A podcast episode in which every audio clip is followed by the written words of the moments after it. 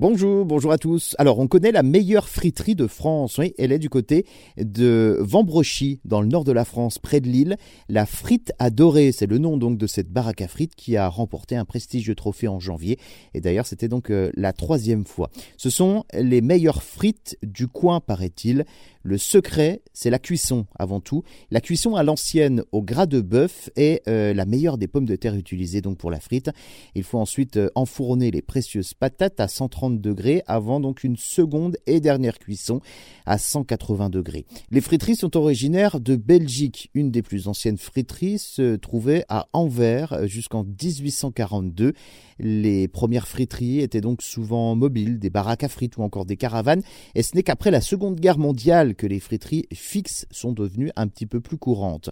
Le 10 janvier 2014, la région euh, flamande reconnaît les friteries en tant qu'héritage culturel immatériel. Et cette euh, grande question, la frite est-elle française ou belge? Eh bien non, la pomme de terre frite n'est pas du tout née en Belgique, même si on dit souvent que c'est une invention belge. La frite est d'origine parisienne précisément. Euh, dans les années 1780, des vendeuses de beignets frits euh, s'installent donc au Pont Neuf à Paris. Elles auraient donc été les premières à avoir euh, l'idée de plonger des tranches de pommes de terre dans la friture, probablement aux alentours de 1800. Et en 1830, la pomme de terre frite devient donc le symbole de la cuisine populaire parisienne. Il y a donc des traces dans les pièces de théâtre de l'époque, mais également les romans et les chansons. La frite en forme de bâtonnet, cette apparaît toujours à Paris, un petit peu plus tard, en 1840. Et c'est donc vers 1844 que la frite débarque en Belgique.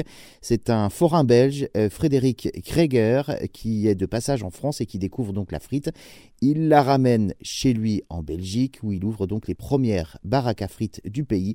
Frédéric Krieger qui fait fortune donc dans les baraques à frites. Ensuite, la frite déserte progressivement les rues de Paris.